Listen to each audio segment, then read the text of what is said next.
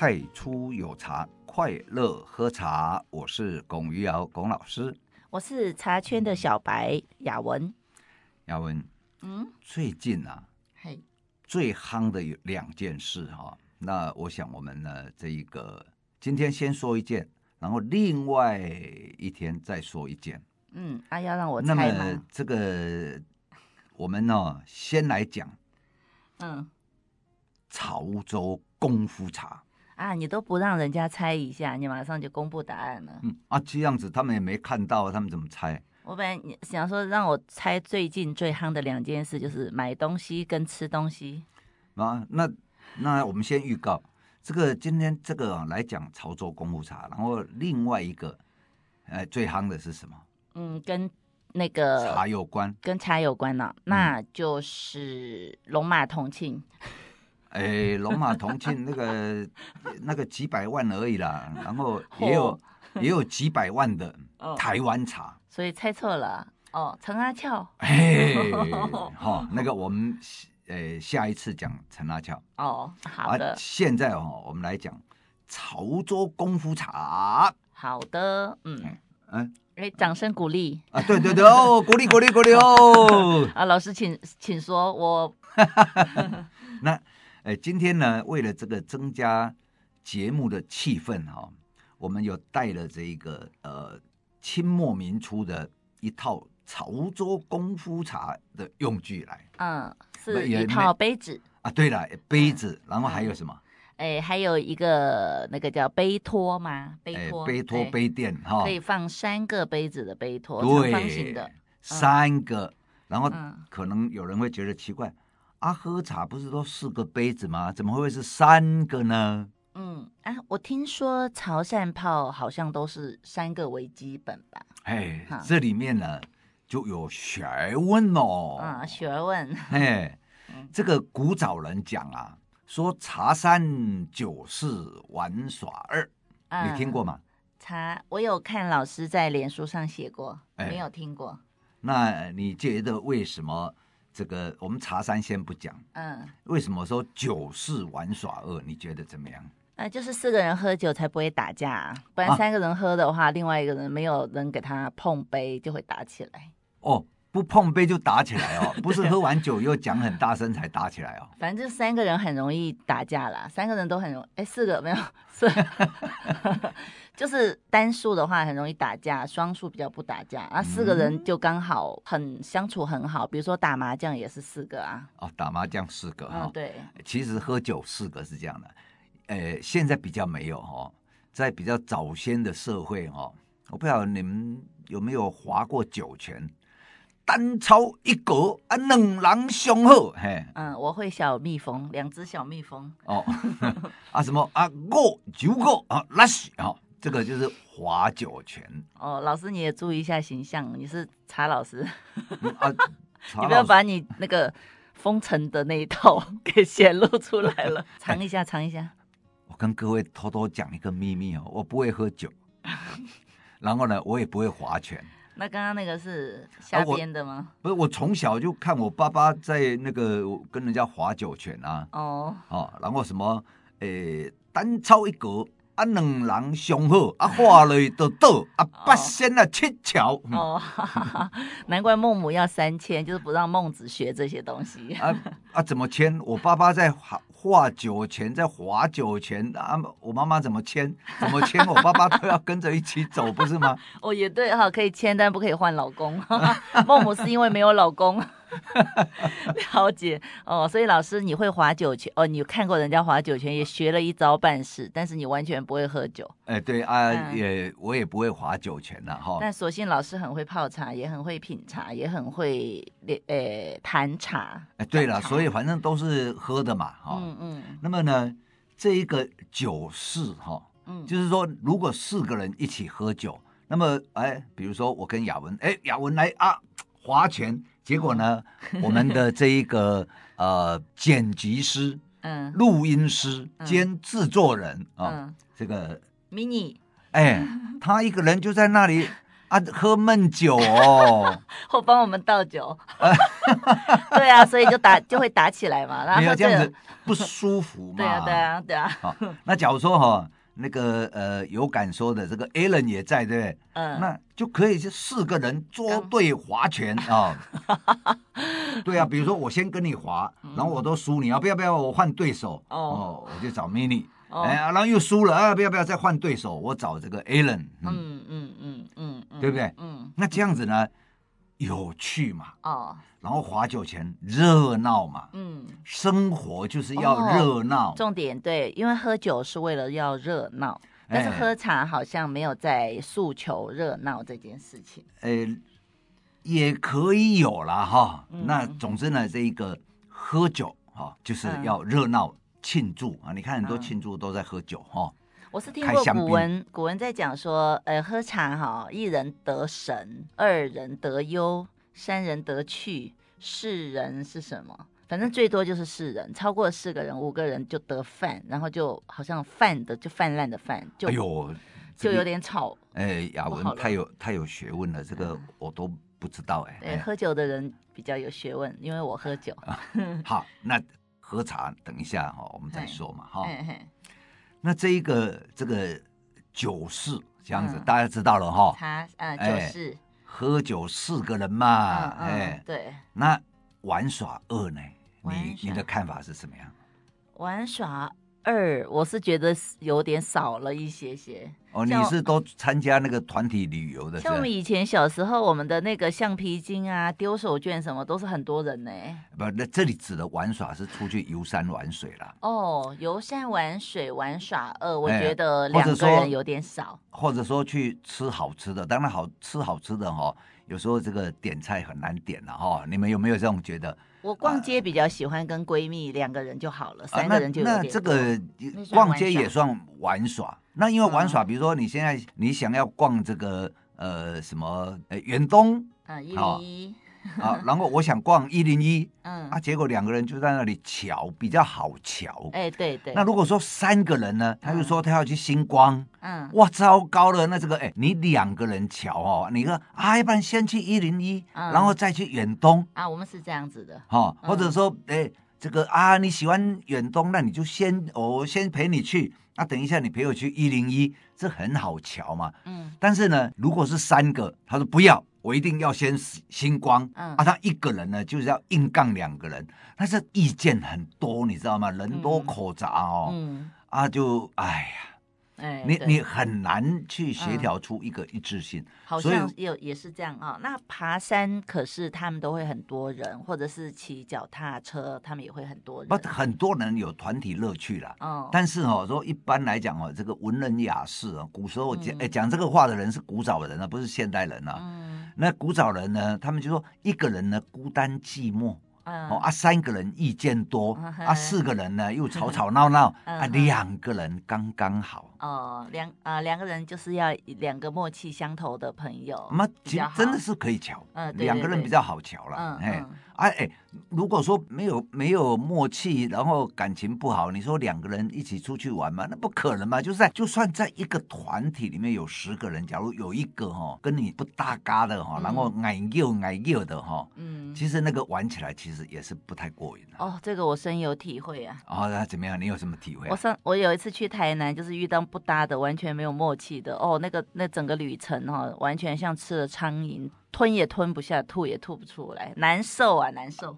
很难受，难难受就去那个减肥中心啊，呃，就比较有可能呃瘦下来。对对，如果那时候那一次是两个人，就是约我去的那个朋友林凡呐，就只跟他的话，我们的旅途可能会非常非常愉快，然后我可能也会跟他产生很深厚的感情。通常是这样子啦，就是说，那你觉得不舒服，嗯，别人也会觉得不舒服。对呀，对，所以大家都不舒服。嗯，对。那但是只有两个人的时候哦，因为。真的有什么误解讲一讲，哦啊，马上就好了啊，对，有一种相濡以沫的感觉啊，对，相濡以沫哈，相濡以沫还是不如相忘于江湖哈。OK，好，这是庄子的问题，嗯、跟我们没有关系啊。嗯嗯。好，那么所以说古人呢，由于在生活智慧上来讲，就是玩耍啊，两个人就好，有伴哦。万一你跌倒，还有人牵你起来。嗯。哦啊，万一这个嗯，喝酒四个人，玩耍两个人，那么茶三。嗯。对。那为什么茶是三个呢？嗯。茶三是这样子的，茶又不像酒一倒就有，对不对？你说，哎，倒酒就会吵架，要泡茶还要煮水，对，啊，哎，烧炭，嗯，啊，然后呢，这个，哎，还要这个早茶，嗯，温壶，然后后汤，那在那里吼，事情很多，很忙。啊，很忙很忙，嗯，好，那就让一个人去忙，嗯，那另外两个人呢就可以抬杠，比如说我们现在在这个做这个 podcast。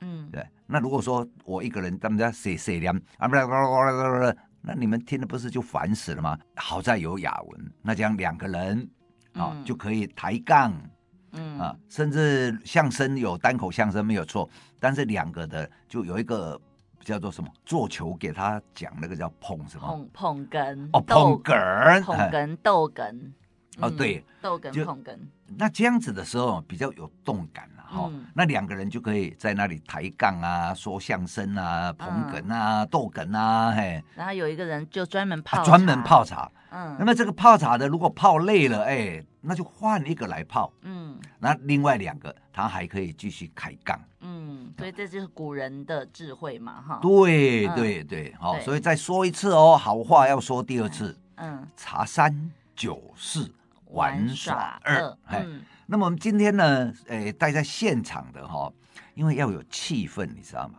所以我们就带了一个这个，呃，一个杯垫哈。那这个杯垫呢，是上面可以摆三个杯子，嗯，所以说这个所谓一套啊，哎，这一个呃潮州功夫炮的这个一套，它就是由器物上我们可以看出来哈，它很规整的、很标准的，就是。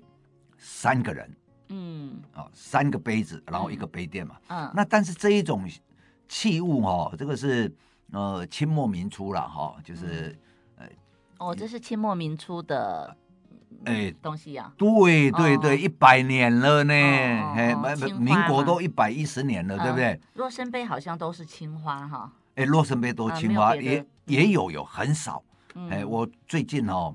正在想能不能弄个这个青花釉里红的，哇，这就烧包了，你知道吗？看到哈，好像还没有看到过青花釉里红的。对呀，哎，那个如果有一个的话哈，那就可以横着走了啊，在茶圈里面说洛生杯我有，嗯，而且我的洛生杯是青花釉里红，你有吗？哎，就被人家 K 了，你知道吗？哎，老师，若生杯它为什么要叫若生？它是指它的形状，还是说指它就是要画这种青花？你你说杯子很深叫若生是？对啊对啊对呀，我因为它的若跟生那两个字就是仿若很深那两个字嘛。那这个哈有几个说法了哈，有的人是说呃，比如说第一个。做出呃某一种形式的杯型的人哈，嗯。啊，他的堂号哈，哦，呃，就是叫若生，嗯，然后有人说啊，是他的这个名字哈，叫若生，嗯，啊，那比如说这个呃什么呃呃什么蒋中正哈，姓蒋，然后呢呃名中正，然后呢字介石，其实蒋中正不是这样子啦，哎，那孙中山也是嘛，什么姓孙，然后呃。孙中山名字我还不知道嘞。我们讲杯子就好了，我们扯太远。不，因为伟人嘛，哎，纪念一下。啊，若生，所以若生，哎，那我以前有看到有一个叫斜玉旁的一个字，哦，他，然后有人念是若琛。那那个哈，那个根据有一些专家考据了，因为青花会晕，嗯，晕染。晕染哈，你你写下去的时候，哎，你会写毛笔字，你还不一定可以把你那么美丽、漂亮、端庄、娴熟、大方的毛笔字哈，叫你拿一个杯子来写，写在上面，因为杯子是什么？是曲面的。哦，嗯哼哼。然后呢，我们写字是平面的。然后烧的时候可能也会有一点。那在晕染一下的时候呢，你三点水哦，弄一弄就看起来很像那个血液旁的针。哦，因为他写行，还有他写行书的话，他可能也会三点连稍微连在一起啊。对对对，那有的人时候就更加连在一起。有有的人就觉得说，哎，这个很像是那个呃称。好，就是那个血玉旁在一个身哈，那本来是三点水就变成这个血玉旁哦。那个呃，根据有一些有研究专门研究的人说，这个是由于青花，然后写上去晕染，然后后面的人呢，因为都是这样子的。嗯，若生杯哈，它是从明末就开始有，嗯，就是在喝这一个呃。呃，散茶叶啊，以前都是那个饼茶嘛，团茶嘛，然后抹喝抹茶粉的嘛。嗯，那等到这一个明代哈，才有这一个喝散茶。那么你这个会因为哈，你喝茶的形式改变，然后你的器物会改变。嗯啊，比如说这一个就产出这个宜兴壶啊哈，比如说这个呃石大斌哈。那这一个他爸爸叫石鹏了哈，嗯，然后这一个呃，比如说金沙世珍做了无名壶哈，那这有一个口诀叫做一无名就是无名壶哈，李代宾哈啊三一公四名行啊，有的人排法不是这样排的哈，嗯，比如说呃，但是石大宾一直哈都被排在很前面，就是说有的人呢那个无名世真哈做的壶啊。就不拿来纳在里面，他就变成这个石大彬啊、义工啊、孟辰啊，哈，是这这一些人都还在这样子哈。嗯，那么由于器物的改变，那么你喝的杯子就改变。宋朝的时候用什么？宋朝用天目碗，哎，用碗，用盏，用盏，盏型的。夏天用盏，哎，斗笠型的。啊，冬天用碗，碗，因为夏天用用盏的时候散热快。哎，哦啊，那个冬天呢用碗哈，啊捧在心里面哦，捧在手心，捧在手心中哦，比较温暖，哎，温暖这样子啊，而且也好捧。那这个我们先查一下，那个碗哈。后来日本也有发展出茶碗，就是千利休的这一个，嗯、呃，抹茶道的茶碗。嗯、那么这一种唐千利休那个碗好像叫做唐什么唐？他们都是中国去的都叫唐物哦。嗯、哎，那唐物呢？那个千利休他就会想要研发日本、嗯、符合日本式茶道哈、哦，他、嗯、他发这个集大成，成为这一个把茶道。变成一个所谓四规实则，然后制定这一个礼仪哦仪式的这个千利休呢，他也是去找人哦，说哎你这个茶碗哦，因为那一个呃天目碗很漂亮啦，那个真的是哦，不管是兔毫天目啊，或者是油滴天目，那个是很漂亮。但是呢，我们都坐在那个榻榻米，嗯，啊按那个嘴巴大大，然后屁股小小，觉得不稳。嗯，那不稳呢？那我们就来弄那个，哎，不要弄屁股小小，我们那屁股跟这个嘴巴一样大的哈。所以日本茶碗，你你有没有发现？就诞生，哦，就就比较都是比较呃，基本上来讲就是上下同宽。哦，宋代的碗，宋代的碗，它的也是底座比较小。对啊，就是上宽下窄嘛。碗连碗也是，因为盏是很明显，下面小上面大。天目碗也是啊，工作室里面有啊，你你再仔细看一下。嗯，我这我我对我说的是天目碗，但是刚刚老师说冬天宋代的人也是用碗捧在手上的碗。那那个碗也是屁股小啊。哦，也是小。的底座，然后对，它是它是那个有一点那个、嗯、呃锥形状啊。哦，那么那么这个不管是锥形状，或者是这个、嗯、呃千利休后来发展的日本茶碗，它其实哈、哦、在拿的时候哈、哦，各位如果你身边哦有这一个甲本碗哦吃饭的碗，跟这一个呃喝茶的天目碗，或者是日本茶道用的碗，你用手两个手一捧上去，你就会发现哦。那一个日本茶道的碗，他们是以一个大人啊，男生呐哈的手掌四个手指头的宽为标准，嗯，哦，就是一个一个手掌四个手指头，就是底下这四根手指头，你可以很轻松拿起来，然后很稳定，嗯，那天目碗呢，基本上来讲也是这样，但是天目碗有时候比起日本碗稍微高一点点，嗯，啊一。点点而已啦，对对。那所以说千利休就给它发展成这样子啊。那么这个就是因为你在因为这个呃呃礼仪上哈，然后它会发展出器物。嗯、那么若生杯就是因为我们刚刚讲的这一个茶壶啊，嗯，就因为改变用茶壶，嗯，所以在喝的这一个杯子呢，就有这个若生这个人、嗯、哦，他就设计了一些杯子的形状，嗯，然后他设计出来，然后请陶工烧啊，那烧了以后呢，他就是有落款。叫若生珍藏，也、uh, 就表示说，嗯，他是不是想卖的哈？我只是哈请人家做，然后我自己珍藏起来。可能是有钱人或是喝茶的人定制，特别定制，那也有可能。对，说现在人他是来流通，然后就变成一个品牌了。嗯嗯，那那这个呢，就是说，因为若生他有设计几个款式，嗯，然后呢，后面的人就会模仿哦。所以说，若生呢，从明末哦到这个清末，嗯、甚至到明初的这种杯子喝茶的杯子的形式呢，都有在做。然后呢，都写洛生珍藏。嗯，所以说哈、哦，那这个洛生珍藏到底是明朝的洛生，还是清三代的洛生，还是这一个呃清中的，还是清末的？嗯、其实呢啊不管，嗯，先卖惯了。但是哦，若生珍藏的杯子就是。很优雅，你你看一下，嗯、你看一下，嗯，我我们今天待在现场，这个我们请雅文哦描述一下，你你，你看到，你看这一种满满的杯子都画满了，呃，这叫满弓。哦，满弓 嘿，我知道这叫满弓，对，它的形状是还就是就是刚好手是不是？手这样子一握嘛，然后也不会说很大，显得很粗鲁啊，就蛮秀气的。所以这个叫合手嘛。哎，合手。好还有就是，其实我觉得，呃，我个人感觉哈，好的悟性是在讲一个气，气就是气质的气，跟人一样，也是在讲一个气。嗯、呃，一个东西它的气质是来自于它的第一，它的形嘛，形要比例啊什么的都要很合。这个像不像鸡蛋切一半？最近大家都在讲缺蛋，那我我们这个 两个杯子给它合在一起。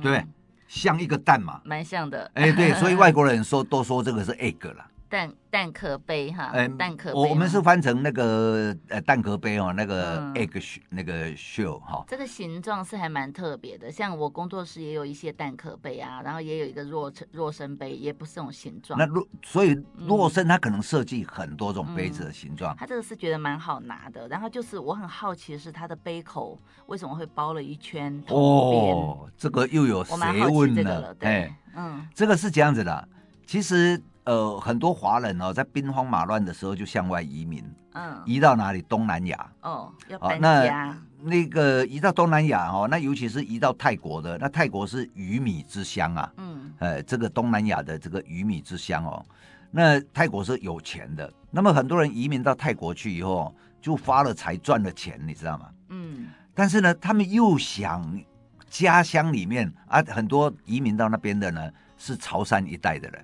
那个潮州、汕头那一带，嗯、那所以他们呢就会向中国，就是清帝国订一些杯子。那他们都是潮汕炮嘛，嗯，那于是于是呢，他们订的哈、哦、就会用洛生杯，嗯。那么这个我小时候啊，我祖父就跟我讲哦，壶要梦成壶啊，杯哦要。六青凹，哦，哎，台台湾话叫六亲凹了哈。那所以我搞不清楚说，啊，不杯子跟熬啊是哈，杯啊熬啊哈，其实指的是同样一个东西啦。你也可以讲杯啊，也可以讲熬啊。那我小时候我们都讲得熬得熬，喝茶的就是就是熬啊。茶杯茶，嗯。那那个喝水的哈，哎，就是杯啊。哦，这样子分哈。呃，小时候好像有这种感觉的，但是现在哦都没有人在讲究这些了啦哈。嗯。都都是叠杯叠杯，那我们是叠凹哦，甌金欧女中那个欧。嗯。那么所以说，呃，我祖父说六亲凹，我小时候八岁呢，懂什么叫六亲凹？那你们家有吗？那时候？呃，我祖父都用洛生洛洛生杯哈，或者是洛生甌。啊，那些没有留下来哦。呃。我也不知道呢，我现在讲的是六十年前的事哎、欸。那时候的形状是像这样蛋壳一样，半个蛋壳的样子，还是像，哎？坦白讲，我没印象。没印象哦。嘿，哦，我我真的没印象的那个，嗯。那因为我祖父开过古董店，嗯，所以他对这些很讲究。然后壶呢要用梦成壶哈，嗯，我用明心板，那个时候还不是明心锅。他说板板就是茶壶的意思，哦、然后杯要若生杯。嗯，哦，所以说在器物上来讲，一个潮汕炮要讲究的是这个。嗯、那当然还有一个哈、哦，我们现在称为壶陈。嗯，那那个壶陈呢，我祖父跟我讲，那个名字叫水洗。哎，茶洗茶洗，茶洗对对对，哎哎，现在就是说茶壶放在那一个壶里面有没有？嗯，那那个一个一个盘子里面，茶船吧？对，就是后来台湾就讲茶船嘛。水洗但是应该是指扎方扎斗吧？得色，当时哈那一个壶城哦，我祖父跟我讲的名字叫茶洗。那那茶洗是在洗什么的？坦白讲，我也不是很清楚。但是呢。它是这个泡茶哈，把茶壶放在那个茶洗里面哈，嗯、然后你泡了以后呢，嗯、不管这个水加太多溢出来，或者是诶、呃、这个潮汕泡要热热热热，那你那个水就一直淋，对不对？嗯。那淋的时候呢，诶、呃、它就会从溢到外面嘛。嗯。但是溢到外面哦，现在有人泡茶汕泡哦，水淋很多哦。嗯。但是如果你去看那个茶洗，嗯，茶洗，它我看过的大概高。最高也大概只有五公分，五公分哇！现在看到很多那个湖城呐，哎，哇，都是很高的长方形，高高的啊。对，那那一个哈、哦，嗯、那你说五公分哈、哦，嗯，然后它的直径大约是差不多十三公分到十四公分。大概是一个手掌这么大，哎，对对对，嗯、一个手掌这么。然后你茶壶在一个一个小茶壶摆在里面，你说你能淋多少水？对、啊，因为淋太多呢会溢出来，而且水很烫，你也没办法倒。嗯嗯，对。所以说基本上器物就有规范到说你要淋壶那个追香，但是你会受器物的规范。哎，同样的这一个，因为潮汕泡茶汤都很浓，嗯，茶叶量放很多。啊，所以也不宜喝很多，所以杯子呢也就没有很大。像这个杯子哦，它的宽度大约是五公分，嗯，哦，高度大约是三点五公分到四公分，差不多是半个鸭蛋大吧？鸡蛋，对对对，好像鸡半个鸡蛋，嗯，比较缩小了一点，鸭蛋比较合适。啊，鸭蛋比较合适，因为鸭蛋比较大颗，对对，哦，差不多是这个形状也是。跟半个鸭蛋那样差不多，然后多了一个杯的底座而已。对，然后上面哦，这个满釉了哈，满彩，哇，这个哈画的密密麻麻的，但是呢，这个繁而不乱，嗯，哦，你会觉得很丰富。哎，对，哎，那么这一个像《清明上河图》一样，然后有城墙，有人，还有两个看看。看门的人，还有船，好像城城外面就是河流，河流旁边还有船，然后城墙旁边还有假山，有树，树还是松树。这个一幅，嗯、这个不要说什么。你就是买一张国画哈，嗯，画的也就是这么多而已，对呀，甚至还没这么多嘞。我觉得不容易耶，在这样一个杯子的上面哈，这种弯弯的形状上面画了这么丰富的图案，我觉得很不容易，而且都还让我们看得清楚，层次分明，远近都有这样叠加的这种近景远景。我告诉你，更不容易的是什么？今这百年呐、啊，有二次世界大战，日本打东南亚，嗯、哦，我们刚刚讲一半呢，就是说。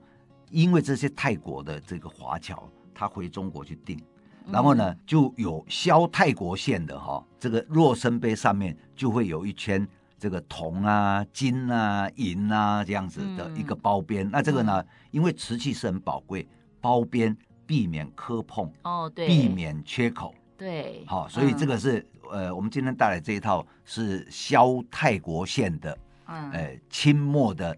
若生杯要大户人家才会用这样子包边的若生杯吧？不不，瓷器本来就很贵啦。哦，哦，所以说，啊，有一些若生杯没有包边呐。啊，那个是在呃中国里面的。哦。那外销到东南亚的就有包边哈。哦。好，那么今天呢，就光讲这个若生杯哈，我们就。时间就过了呢，哈。老师还蛮激动的啊，是啊，是啊，还没有讲到潮州炮怎么泡。对啊，怎么讲到若生飞就这么激动？哎，我也不晓得若生飞是怎么红起来的。啊，从古时候我不是讲，我八岁，我祖父就跟我讲，壶要闷成壶啊，杯要肉身杯啊。嗯，那老师，我问你，清代的那种什么五色杯啊，乾隆的、康熙的那些杯子，那那个是皇帝在用的。让你选的话，你会选哪一个？我是人，我是那个平民百姓，我用百姓的漂亮的精致的肉身杯，我就心里面很满足了。OK，可以不要用肉身杯吗？泡功夫茶一定要用肉身杯。这样子比较好喝，比较正式。啊，也不是每个人都买得到若生杯，而且若生杯现在听说价格蛮高的。诶，会越来越高，你们，嗯、请你们放心哈。哦。哎，那么今天呢，嗯，我们就聊了这个。我还没有听够哎。然后没听过就下回再说吧。时间好像快到了。那如果就是有听众朋友想要跟我一样。爱听龚老师讲故事、讲古的、讲若生杯、讲讲潮汕炮、讲古代的历史的。那因为碍于时间的关系，我们不能在广播上讲太多。那么欢迎各位朋友来到一五一六的工作室，也参加我们的茶会。对，参加茶会啊，或者是来上诶、呃、茶课，因为最近也有潮汕炮的茶课，那就来慢慢的把时间留多一点来听老师讲。更多丰富珍贵的历史的一些故事，然后了解更多。OK，作为一个比较专业的茶人，这样。嗯，嗯，那我们今天就到这里了哈。我是孔于瑶，我是茶界小白雅文。好，拜拜喽，拜拜。